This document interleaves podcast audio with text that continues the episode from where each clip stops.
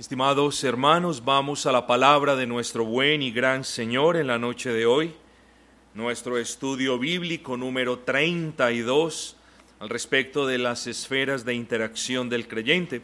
Y para eso vengamos al libro de Proverbios, libro de Proverbios, capítulo número 23, versículo 13 y 14. Dice la palabra del Señor, no rehuses corregir al muchacho, porque si lo castigas con vara no morirá. Versículo 14. Lo castigarás con vara y librarás su alma del Seol.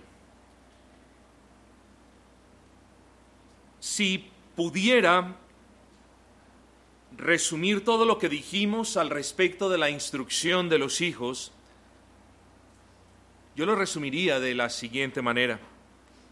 Los padres somos responsables de instruir a nuestros hijos. Los padres somos responsables de ver cómo están instruyendo a nuestros hijos.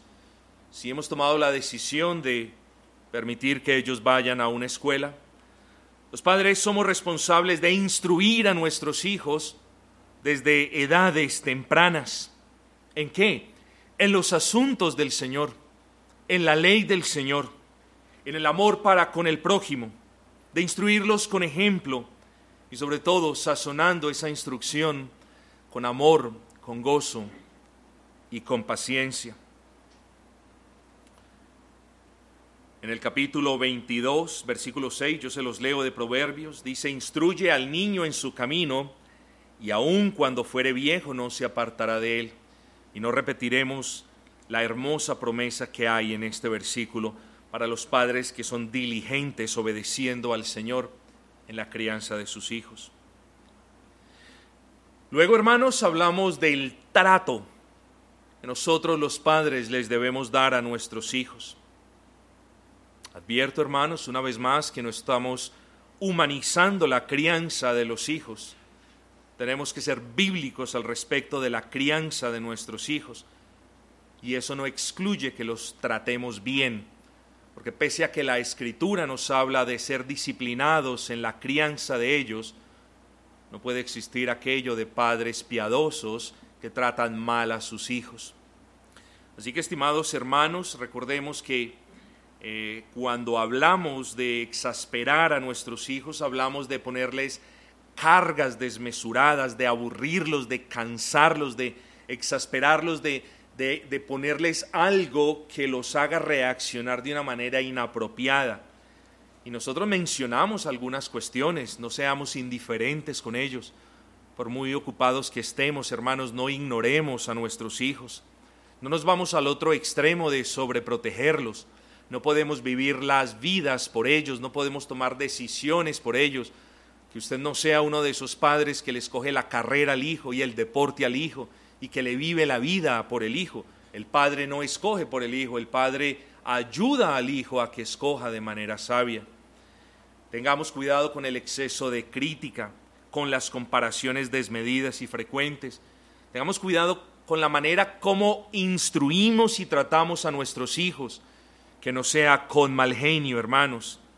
Y tengamos cuidado con el exceso de castigo físico, mucho cuidado con eso. Hablamos luego de la amonestación a nuestros hijos. Instrucción, buen trato, pero luego tenemos que nuestros hijos no siempre nos dicen, sí, papá, te obedezco. Entonces la pregunta es, ¿qué vamos a hacer? ¿Les vamos a caer con la vara? No, dice la palabra. Debemos primero tener un acercamiento, debemos razonar con ellos. Y dijimos que la amonestación proyecta la idea de una interacción verbal que nosotros tenemos. Es un discurso, digámoslo así, que nosotros tenemos al nivel que el niño pueda entender. Así que cuando nuestros hijos se comportan de una manera indisciplinada, es decir, cuando nuestros hijos ponen a prueba la autoridad que Dios nos ha dado como padres, despreciando una orden o ignorando un llamado, lo primero que debemos hacer no es darles vara, Ahora, esto no es una regla. Si hizo algo brutalmente eh, que merece un castigo, pues hombre, Espero que tengamos el discernimiento en administrarle el castigo. Pero esto, hermanos, es para que lo tengamos no como un derrotero y usted vaya y lo imprima y luego lo plastifique y lo tenga en la nevera de su casa. Esto es un derrotero que nosotros debemos tener, porque por lo general las desobediencias de nuestros hijos, por lo general no ameritan vara administrada de manera inmediata, sino que necesitan primero un razonamiento, necesitamos reprenderlos, amonestarlos en el Señor amonestarlos hermanos en el momento de la falta, dijimos, sin ambigüedades, que Él sepa qué es lo que ha hecho. Podemos incluir una amenaza, y digo amenaza en el mejor sentido de la palabra, y siempre hermanos necesitamos también decirle al niño, esta es la norma que desobedeciste, ese es el mandamiento que desobedeciste, este fue el consejo que tu madre te dio que desobedeciste. Así que eh, esto es lo que sucede, desobedeciste el quinto mandamiento, desobedeciste la manera como Dios te manda a vivir y por eso entonces te retiro ciertos privilegios o por eso entonces viene una administración de la vara. Así que hermanos queridos debemos tener en cuenta eso. La amonestación debe hacerse en un espíritu de misericordia y no de ira. Ahora bien, ahí terminamos la semana pasada. Pensemos en esto, hermanos. Porque aquí es donde fallan muchos padres. ¿Cuántas veces, y escúcheme esto porque yo los he visto y no lo estoy diciendo en un espíritu de crítica, pero yo he visto a muchos padres aquí fallar en este aspecto. Así que tome del siguiente razonamiento lo que, lo que usted crea que necesita usted como padres. La pregunta es, ¿cuántas veces debe el padre o debe la madre amonestar al hijo que persiste en desobedecerlos. ¿Cuántas veces? ¿Una? ¿Dos? ¿Tres? Hermanos, no hay número de veces establecido ni por la Biblia, ni por mandamiento, ni por consejo de hombre, y creo que nadie puede sugerir un número establecido de amoneste a su hijo dos veces antes de darle vara, o amonéstelo tres veces, o dígale la primera, la segunda, la tercera. Hermanos, no es sabio hacerlo debido a que cada caso y la desobediencia de su hijo en cada oportunidad podemos decir que es diferente y debe ser analizada a la luz de las circunstancias particulares, estimados hermanos. Así que lo que debe primar es un sentido común de parte de los padres, hermanos.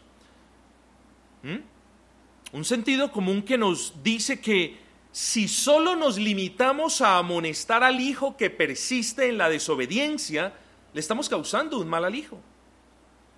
Si todo lo que hacemos es, mi amor, ya te dije, te lo dije dos veces, papito la tercera vez, muñeco, te lo dije la cuarta vez, pero este muchacho, el niño sabe que no van a venir consecuencias sobre su pecado. ¿Y qué es lo que sucede? Mire lo que dice Proverbios 23. No rehuses corregir al muchacho. Es decir, palabras coloquiales, no le saques el cuerpo en administrar la disciplina a un hijo que persiste en desobedecerte. Tengamos, cuidado con esto. Entonces, hermanos, cuando su hijo le hace y le hace y lo tienta, y como decimos aquí en el argot, le mide el aceite, a ver hasta dónde va a llegar mi papá, a ver hasta, hasta dónde puedo llegar yo justo antes de que me llegue la vara. El niño piensa muchas veces en esos términos. ¿Qué es lo que puedo hacer? ¿Cuál es mi libertad para desobedecer a mis padres? Pero antes, antes de que me llegue la vara, porque la vara no me gusta. Hermanos, estaríamos desobedeciendo al Señor y privando al Hijo de algo que le va a hacer bien. Algunos padres usan la técnica de las advertencias. A la tercera le doy, a la próxima le casco. Estas no son amonestaciones, estimados hermanos. Son meras amenazas que lamentablemente muchas veces los padres no cumplen. Yo les exhorto a los padres, hermanos, a razonar, a amonestar a sus hijos, a hablarle a sus hijos primero, a hacerles entender tanto como usted pueda hacerles entender que ellos han violado una ley de Dios, que ellos han violado una norma del hogar y que hay consecuencias para esa violación. En esa amonestación usted debe proceder con un espíritu misericordioso. Sí, firme, pero misericordioso. Entonces, hermanos, no es tanto utilizar a la tercera le cae, y no, no es tanto de estarle diciendo al hijo a la segunda o a la tercera o a la quinta o qué sé yo, sino es más bien, hermanos, ser sabios para juzgar cada situación en su contexto particular. ¿Y por qué es necesario, hermanos, la amonestación, pero por qué también es necesaria la vara? De nuevo, porque si todo lo que usted hace es amonestar al hijo, y el hijo continúa desafiándolo, usted, hermanos, está privando al hijo de algo que beneficia a su alma. Y los hijos, usted les va a servir como piedra de tropiezo. ¿En qué sentido? Que los hijos, hermanos, se van a ver tentados a continuar rebelándose o desobedeciéndole, como les digo, justo hasta antes de que usted les, les, los amenace ya. Entonces, miren cómo funciona esto. Y, los y lo he visto aquí. Eh, a la primera, archivaldita, a la segunda. Mi amor, ¿qué le dije a la tercera? El niño ya sabe que así le puede contar hasta 10 y el papá o la mamá no le va a administrar la disciplina. El niño lo está haciendo quedar mal delante de toda la familia del Señor y el niño simplemente está desafiando abiertamente la autoridad del padre. No es apegarle a lo que los llamo, es a amonestarlos, y si esas amonestaciones son despreciadas las veces que ustedes consideren apropiadas, entonces administrele la vara, porque la palabra le ordena a los padres no priven al niño de esa amonestación, de esa corrección disciplinaria. Entonces, hermanos, es un balance muy delicado que nosotros tenemos que ejercer y necesitamos mucho la sabiduría del Señor. Entonces, le resumo este punto cuando el hijo ignora la tierna amonestación o amonestaciones que usted le hace, o cuando el hijo desprecia su paciencia al corregirlo, o cuando el hijo desafía su autoridad pero abiertamente, usted debe considerar entonces la administración de la vara o de la disciplina que para efectos de este mensaje o estudio bíblico vamos a llamarle. Cuando hablamos de la vara, hablamos de la administración de la justicia o de la administración de la disciplina que el hijo merece. Mucho cuidado, hermanos, antes de pasar a la disciplina o al castigo per se, yo les quiero sugerir algo, les quiero aconsejar algo con todo respeto y con todo amor en el Señor, mis hermanos.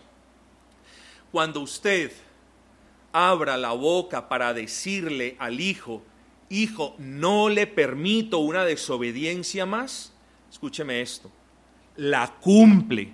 Porque si usted no cumple su palabra, no solamente está otra vez, está desobedeciendo lo que Dios nos manda a hacer, a hacer, que es la voz del cristiano, es sí, sí, no, no, sino que también usted le está mandando un mensaje al Hijo. Dios, hermanos, no es hombre para que mienta, ni hijo de hombre para que se arrepienta. Nosotros lamentablemente somos carne, somos hombres, pero una amenaza proferida es una amenaza cumplida. Entonces, hermanos, tengamos cuidado con eso. El padre que no cumple una amenaza que le dé eh, en, en, una santa exhortación es un padre que está poniéndole dinamita a las bases y a los pilares de su autoridad. Vamos a hablar entonces de la disciplina de los hijos.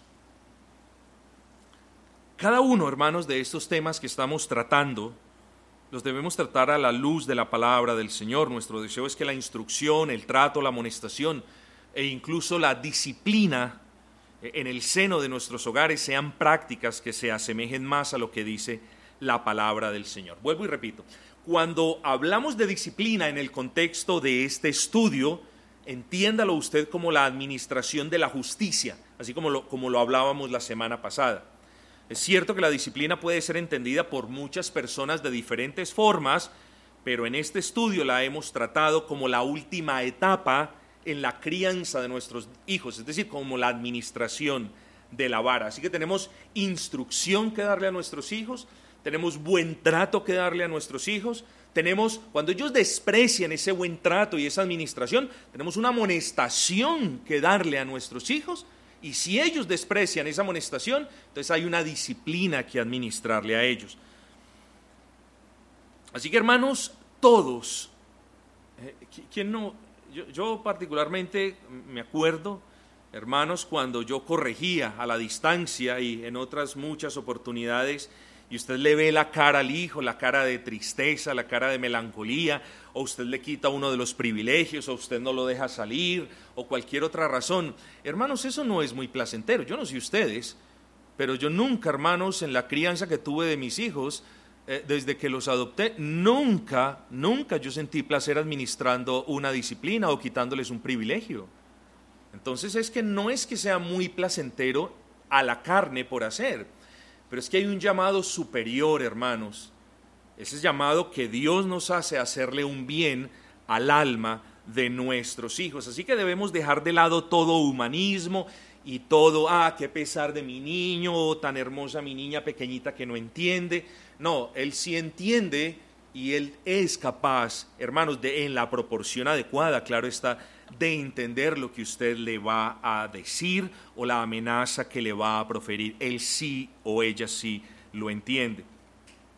Entonces, hermanos, también debemos dejar en la administración de la disciplina, tenemos que dejar de lado todo humanismo, pero no solamente eso, tenemos que dejar de lado toda práctica, toda creencia, toda tradición y toda costumbre que nos hagan desviar no solo de la manera como administrar disciplina, sino del propósito que debemos tener en mente cuando administramos la disciplina. Hermanos, ¿a qué estoy haciendo referencia? ¿Cuáles son esas creencias, esas prácticas, hermanos? Bueno, prácticas eh, que habían en algunos de sus hogares, sé que las tenían. Es que mi padre me pegaba siempre con su riago. Y como, como eso sí funcionó, entonces yo hago lo mismo. No, pero ¿quién le dijo? El hecho de que su padre lo haya levantado a palo y usted no sea un degenerado, más fue por la gracia de Dios que por el palo que le dio su padre. Entienda eso. Porque Dios no nos manda a criar a los hijos ni a palo ni a su riago. Entienda eso. Vara es una cosa y maltrato físico es otra. Y debe tener mucho cuidado usted con eso. Así que eh, la manera como lo crió su padre a usted, si fue buena, si fue bíblica, si fue honrosa, puede servir como un referente mas no es un modelo perfecto para que usted lo copie y asimismo haga a nuestros hijos. Nosotros los hijos cristianos o los que son hijos cristianos de padres cristianos tienen algo más elevado en mente y es continuar honrando al Señor depurando la crianza que Él recibió y haciéndola más bíblica, beneficiando así a sus hijos. Así que hermanos queridos, debemos dejar estas cosas de lado. Es que mi padre, o vamos al otro extremo, es que mi padre nunca me pegaba, luego eso tiene que ser lo mejor para mis hijos. ¿Usted quién le dijo eso? Esa es otra falacia. Entonces, hermanos, no como lo criaron a usted, así usted debe criar a sus hijos. Vuelvo e insisto. O como eh, en los dichos populares, debemos dejar todo eso de lado. No es que al hijo hay que pegarle cuando está muy rebelde con una ducha o en una ducha de agua fría para quitarle la ira, para que se le baje la rabia. Hermanos, eso yo no veo que sea pues como del otro mundo, pero eso, eso se puede interpretar como un maltrato también psicológico al niño, eso es una humillación innecesaria. Y ustedes saben, hermanos, que soy muy disciplinado en estos asuntos, pero las cosas como son, hay que trazar una raya entre lo que es bíblico y lo que en verdad no es, hermanos. Así que en la administración de la vara debemos dejar estas cosas de lado. Estas cosas son prácticas de gente que no conoce a Cristo. Pero también, hermanos, si tengan cuidado, porque si usted me conoce, puede que no sea muy explícito en algunas cosas, pero si usted lee entre líneas, va a entender el pleno mensaje que yo le doy. ¿Cuál es otra cosa que debemos dejar de lado? Las leyes. Las leyes recientemente aprobadas. No se le puede pegar al hijo. Prohibido pegarle al hijo. Hermanos, si el Señor me dice en su bendita palabra que si no castigo a mi hijo muere, si el Señor me dice en la palabra que no puedo rehusarme a corregir a mi muchacho, ¿eh? Eso tengo que hacer, muy por encima de lo que cualquier entidad, organización, ONG o gobierno me diga. Yo le debo obediencia primero a Dios antes que al hombre, hermanos. Entonces debemos tener mucho cuidado. Estas prácticas eh, que, que, vimos en nuestros hogares, estas creencias populares y aún estas leyes, las debemos dejar de lado, hermanos. Así que cuando hablamos de administración, de esa justicia en el seno del hogar, es decir, en la administración de la disciplina a nuestros hijos, nosotros debemos es apelar a lo que nos dice la Biblia, mis amados hermanos. A esta Biblia debemos apelar. Y el problema, hermano, no es cuando nuestros hijos se equivoquen, hermanos queridos. Eh, podríamos decir que los niños se equivocan en ciertos asuntos por su edad y por la torpeza inherente a su, a su, a su inexperiencia en la vida, ¿cierto? Pero una cosa, usted tiene que saber discernir. Porque, porque, ¿quién conoce el corazón del niño? Bueno, el niño no lo conoce por aquello que nos dice la palabra de que nadie conoce su propio corazón. ¿eh? Pero si hay alguna persona que conoce el corazón del niño o el proceder de su hijo, son los padres. Así que los padres, hermanos, deben tener mucho discernimiento porque ellos deben diferenciar entre qué es una torpeza inherente a la, a la, inexperiencia de sus muchachos. ¿Usted cómo le va a pegar a un hijo que usted manda con dos canastas de huevo de aquí hasta la esquina? A un niño de tres años. Hombre, usted tiene que ser mesurado también en las órdenes que le da al niño. Porque si usted no es mesurado en esas órdenes que le da al niño, el niño le va a fallar y no es sabio entonces caerle con la vara. Hermanos, podemos continuar hipotetizando por miles de caminos, para miles de soluciones, pero no es el punto. Así que una cosa, hermanos, es la equivocación, o, o con esto, una cosa es la equivocación de un niño al desacato de una norma menor, pero otra muy diferente es la persistencia del hijo en desacatar las normas establecidas en el hogar. Y usted tiene, hermano querido, que saber diferenciar eso. De nuevo, cuando hay un error o un desatino por parte del niño, tal y como lo hemos expresado, debería haber una corrección, una amonestación y quizás una amenaza, y de repente, si usted lo considera apropiado, el retiro de ciertos privilegios, ¿cierto? Como juegos, como horarios en los que se vea con los amiguitos, qué sé yo, eso es una cosa. Pero otra muy diferente es cuando el niño no le copia a usted, como dicen los muchachos. Usted le habla y le habla y le habla y al niño lo que usted le diga le importan dos tiras de longaniza, hermanos. Y usted es llamado a ser el rey y el sacerdote de su hogar, Padre. Y no le estoy instando a una ira en contra de su hijo, solamente lo estoy instando a que sea un padre bíblico y que no se rehúse a administrar el castigo cuando lo tenga que hacer. Así que lo llamo a diferenciar entre un error o una torpeza. Hermanos, también debemos ser misericordiosos y darles el beneficio de la duda. beneficio de la duda es que a menos que tengamos eh, una prueba en contra de la desobediencia del niño, eh, hombre, creamos lo mejor que nos dice el niño. Me explico. El niño eh, se mueve y se mueve y se mueve y se mueve y se mueve y se mueve mamá, es que me duele el estomaguito. Ah, si el niño estaba ayer. Bueno, entonces usted mire si usted, si ese es el caso, dele el beneficio de la duda. Uno que el niño le vaya a decir que tiene el dolor de estómago cada ocho días. Usted tiene que ser sabio, tiene que mirar, pero también tiene que darle el beneficio de la duda a su hijo antes de administrar la disciplina. En fin, hermanos, Así las cosas, si sabemos que Dios no se complace en los insensatos, eso es lo que nos dice la palabra, es decir, si sabemos que Dios no se agrada en aquellas personas despreocupadas del castigo, ¿cierto? ¿Qué, es un niño insensato? Un niño insensato es, por ejemplo, un niño, un joven que, que no le importa. El padre le dice, lo va a castigar, al niño no le importa. El padre le dice, eso no se hace y el niño no me importa. O piensa, no me importa. ¿Cierto? Un niño que está confiado en que la mamá o el papá nunca le van a administrar. Eso es un niño insensato. Sabe que lo están amenazando con algo verdadero, pero él sabe que eso no va a venir. ¿eh? Si Dios dice la palabra, si a él no, él no se complace con los insensatos, hermanos, ¿qué nos hace pensar que nosotros sí podemos tolerar la insensatez de nuestros hijos? Espero que me haya entendido la pregunta. Si Dios no se complace con las personas que no le temen a su palabra, que no temen a las amenazas de, Dios, ¿qué nos hace pensar que nosotros sí podemos tolerar la persistente insensatez de nuestros hijos? Bueno, hermanos, la respuesta es clara.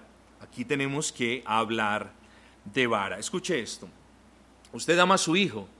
Hermanos, yo solamente en toda mi vida he conocido una madre que no ama a su hijo. Una.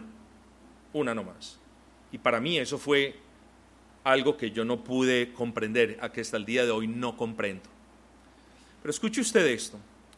La administración, administración piadosa de, del castigo a su hijo es una muestra de su amor por ellos. Usted lo, lo, debe ver de esa manera. Se lo repito, la administración piadosa del castigo a su hijo es una muestra de su amor por él o por ella. ¿Y en qué basamos esa afirmación? En la palabra del Señor que nos dice, el que detiene el castigo a su hijo aborrece. El que detiene el castigo a su hijo aborrece. De ahí nosotros tomamos la afirmación que la administración piadosa del castigo para con nuestros hijos últimamente es una muestra de nuestro amor por sus almas. Hermanos, vivimos en tiempos donde el hombre no le da vara a su hijo porque dice yo lo amo. Pero esto no es amor. Al menos no es amor como Dios lo define en su palabra.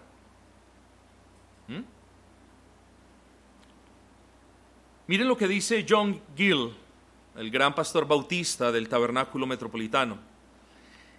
Quien retiene o retira de su hijo la vara de la corrección, aquella que está en su mano, aquella que tiene poder para usar y que debe ejercitarla en los tiempos apropiados, él, en lugar de amar a su hijo, puede decirse que lo odia, porque un amor alcahuete no es mejor que el odio. Un amor alcahuete no es mejor que el odio. ¿Y saben cuál es uno de los ejemplos más claros de la Biblia de un padre alcahuete que no corrigió ni disciplinó a sus hijos? El buen anciano Elí.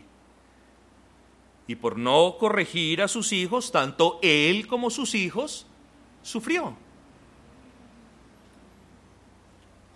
Ahora miren lo que dice el versículo eh, Proverbios 13, 24, les leí la primera parte, el que detiene el castigo a su hijo aborrece. Ahora mire la segunda parte. Mas el que lo ama desde temprano lo corrige. Mas el que lo ama desde temprano lo corrige. Y esto no significa que esa persona se va a ensañar contra su hijo, ni que vive pensando en función de darle vara. La segunda parte del versículo nos muestra que el amor para con el hijo cuando es el momento debido, debe manifestarse de una manera piadosa en la vara, hermanos. Pero hay otro proverbio, proverbio 15, 32. El que tiene en poco la disciplina, menosprecia su alma. Hermanos, si bien este versículo hace referencia a las personas que no admiten disciplina de las autoridades que Dios ha establecido como padres, ministros, etcétera, esta verdad, es decir, la verdad de que el que tiene en poco la disciplina menosprecia su alma, también aplica para las autoridades que tienen la disciplina en poco. Es decir, este versículo aplica para los padres que son negligentes en su deber de administrar disciplina a sus hijos. El que tiene en poco la disciplina menosprecia su alma. El hijo que tiene en poco la disciplina de los padres menosprecia su alma. Pero el padre que tiene en poco la disciplina para sus hijos, menosprecia el alma y el bienestar del alma de sus hijos. Este versículo se puede interpretar así como la moneda, con las dos caras, y las dos, las dos interpretaciones son perfectas. Hermanos, Entonces, no es un llamado, hermanos, a que tengamos la vara colgada del cinto de noche y de día. Ese no es el llamado que nos hace la palabra del Señor. El llamado es, hermanos, a pedirle al Señor sabiduría, porque cada uno de nosotros es responsable de la instrucción, del buen trato, de la amonestación y de la administración de la disciplina. Los humanistas, allá con sus asuntos, ellos dirán que aquellos padres que no castigan físicamente a sus hijos son los padres que aman a sus hijos. O son personas civilizadas. Pero Dios dice en sus palabras, haciendo eso menosprecian el alma de sus hijos.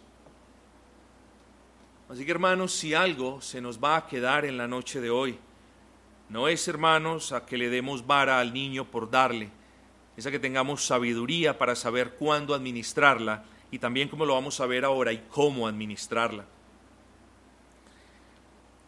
Antes de terminar, hermano, quiero que continuemos mirando la administración de la disciplina para casos en los que el hijo persista en cometer la misma necedad. Miren, hermanos, a continuación estas cuestiones que lo voy a hacer a manera de pregunta. ¿Qué les ordena Dios a los padres? Lo que leímos ahora. No rehuses. Vamos a ver aquí el qué les ordena y el por qué les ordena hacer eso.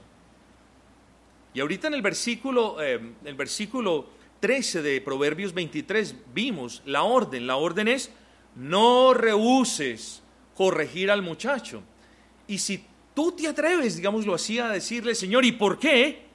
El Señor te responde, porque si lo castigas con vara, claro, de la manera apropiada, ahora lo vamos a ver, y en el contexto apropiado, dice, si lo castigas con vara, no morirá. Y si lo quiere ver desde otro punto, es ¿qué les ordena Dios a los padres? En el versículo 14, lo castigarás con vara. ¿Por qué? Porque así librará su alma del Seol. Es cierto, esto es una poesía o es la típica construcción gramatical de la poesía hebrea, donde una parte de la frase decía una cosa y la segunda decía lo mismo, pero con palabras inversas. Entonces, en verdad, el versículo 13 y 14 están diciendo lo mismo, pero recuerden ustedes, nos da una orden, no rehúsen la vara y nos dice por qué, porque la vara le va a hacer bien al muchacho, hermanos. Ahora, hermanos, quiero terminar este corto estudio simplemente con esta pregunta. ¿Cuán duro debo darle a mis hijos? ¿O cuán severo debo ser con la vara que le doy a mis hijos? ¿Cierto? Entonces la pregunta no es si debo darle vara a mi hijo cuando así lo amerita la situación, porque le debo dar, sino que la pregunta es cuán recio debo ser administrando el castigo. Y bendita sea la palabra del Señor, hermanos, que el Señor nos dice. Y voy a hacer, voy a añadir unas palabras antes de este versículo para que usted vea la magnitud de la orden también. No solamente nos, nos deja el Señor en claro que no debemos rehusar la vara para con el Hijo, pero miren lo que viene a continuación. Suponga que su hijo no le obedece en nada. Suponga que su hijo, mejor dicho, me excusan la expresión, se lo pasa por la galleta una, dos y tres veces y esa es una realidad. Suponga que su hijo, mejor dicho, le obedece más al señor de la esquina que a usted, que eso debe ser una deshonra. Pero suponga que eso pasa. Y un día lo cogió a usted de mal humor. No lo cogió andando bien en el Señor o lo cogió con algunas dificultades o problemas. Entonces, llega el padre, su hijo le desobedece y como decía mi madre, ahora lo quiero es matar. Ahora lo voy es a acabar. Hermanos, ¿qué me dice la palabra? Sí, hay que castigar al hijo. Proverbio 19, 18. Castiga a tu hijo en tanto hay esperanza, pero no se apresure tu alma para destruirlo. Así que al niño hay que administrarle la vara, pero hay que sabérsela administrar, hermano, porque no es ni con ira, ni con venganza, ni porque me hizo quedar mal. la vara debe ser administrada en primer lugar porque es lo que Dios nos ordena en su palabra. En segundo lugar, porque es un bien que le vamos a hacer al niño. En tercer lugar, porque yo le debo dejar claro a mi hijo que yo soy la autoridad. Si usted quiere poner el segundo punto antes del tercero o cambiar el tercero y el segundo, su decisión, pero tenga esos tres objetivos en mente. Los tres propósitos cuando se le administra vara al hijo es el primero porque Dios lo ordena en su palabra, el segundo porque le estoy haciendo un bien a su alma y el tercero es porque yo le debo dejar claro a mi hijo que yo soy la autoridad. Pero cuidado, no debemos darle vara a nuestros hijos de una manera que los destruyamos. ¿Qué significa esto, hermanos? Yo conocí una niña en Londres, hermanos, que por la gracia de Dios hoy es una señorita, hasta donde yo tengo entendido, hecha y derecha. Pero yo crecí, no uno, ni dos, ni tres, yo crecí en la iglesia con esta niña a la que le daban como a violín prestado. Pero madera la que quiera. ¿Y saben qué pasó? Y esta niña chupaba madera. Toda la correa que le querían dar, toda se la chupaba tranquila. Y llegó un punto donde ella desafiaba a los padres y les decía, mi colita quiere correa, deme. A la niña la quemaron, le dieron tan duro que ya a la niña no le importaba más. Un morado más no le importaba. Un palazo más no le importaba. Un hebillazo más no le importaba. La quemaron. Miren las consecuencias de una mala administración de la vara. La vara hay que administrarla con piedad, estimados hermanos, con piedad. Pero vamos a terminar este estudio simplemente considerando esto. Ya terminamos, hermanos. Castiga a tu hijo en tanto que hay esperanza. A ver, hermanos, yo creo que, eh, y solamente Dios lo conoce, nosotros desde aquí, desde este punto de vista, eh, sabemos que hasta que la persona expire, que hasta que la persona dé su aliento por última vez, hasta ese momento, digámoslo así, hay esperanza. Ella puede escuchar el Evangelio.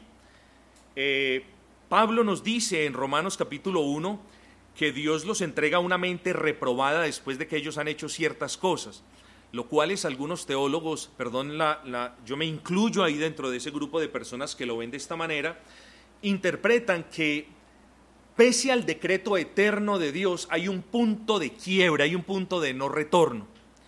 Pero es muy complejo, hermanos, porque hay diferentes posturas. ¿Qué significa, entre tanto, que hay esperanza, hermanos?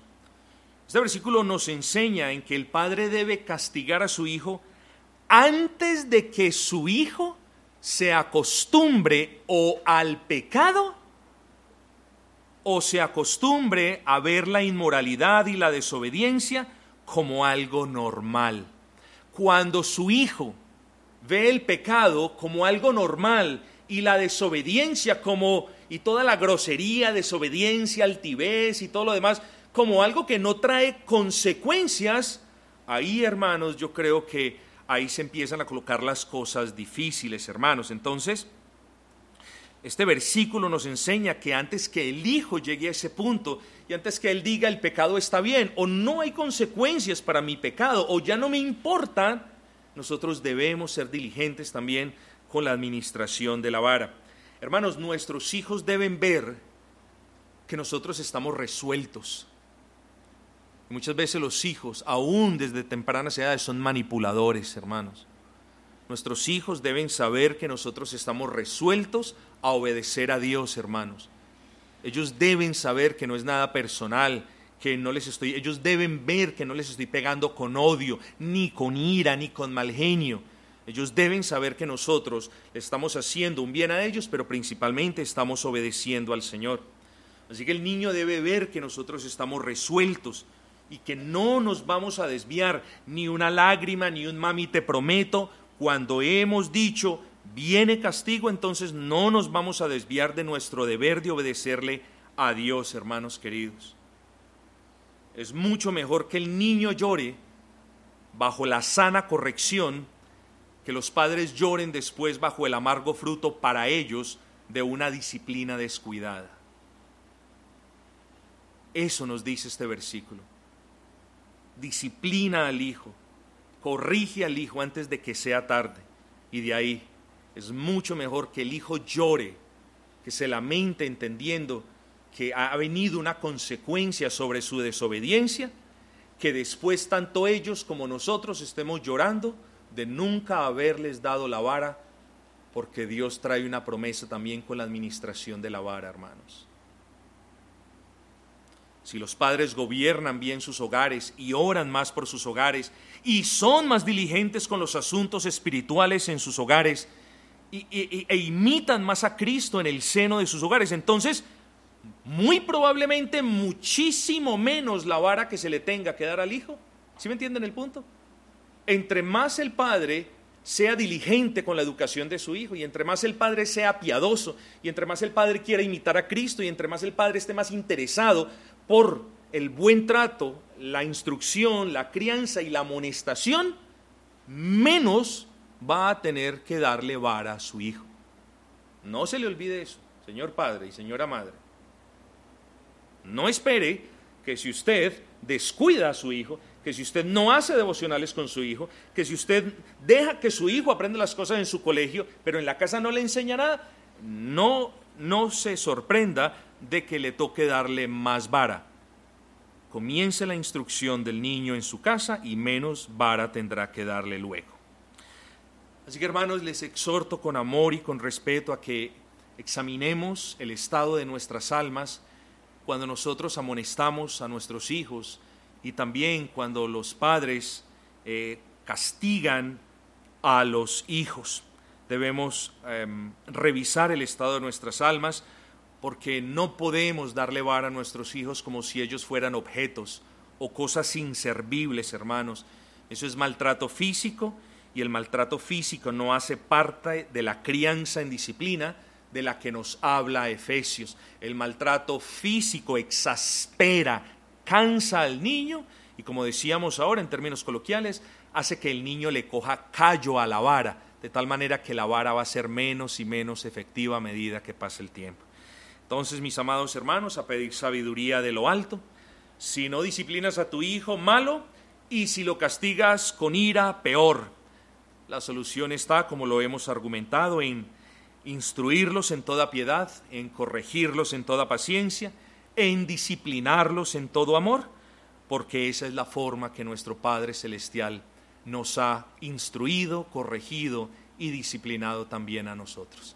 Así que lo que hemos recibido de nuestro Dios, también no nos olvidemos de eso y administrémoslo así a nuestros hijos. Vamos a terminar este estudio, hermanos, em, cantando el himno número 107, himno número 107, eh, honor, loor y gloria al Rey Redentor.